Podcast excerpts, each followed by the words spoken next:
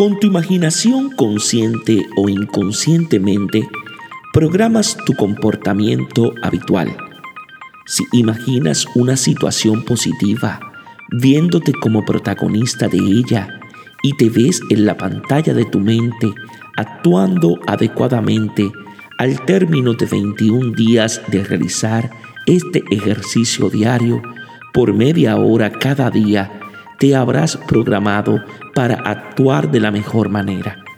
Prográmate para obrar como una persona honesta, equilibrada, justa, serena, segura y con un hondo sentido humano.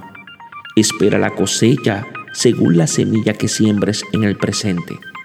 Dios ha puesto el trabajo como centinela de la virtud. Dios os bendiga en sabiduría y en santidad.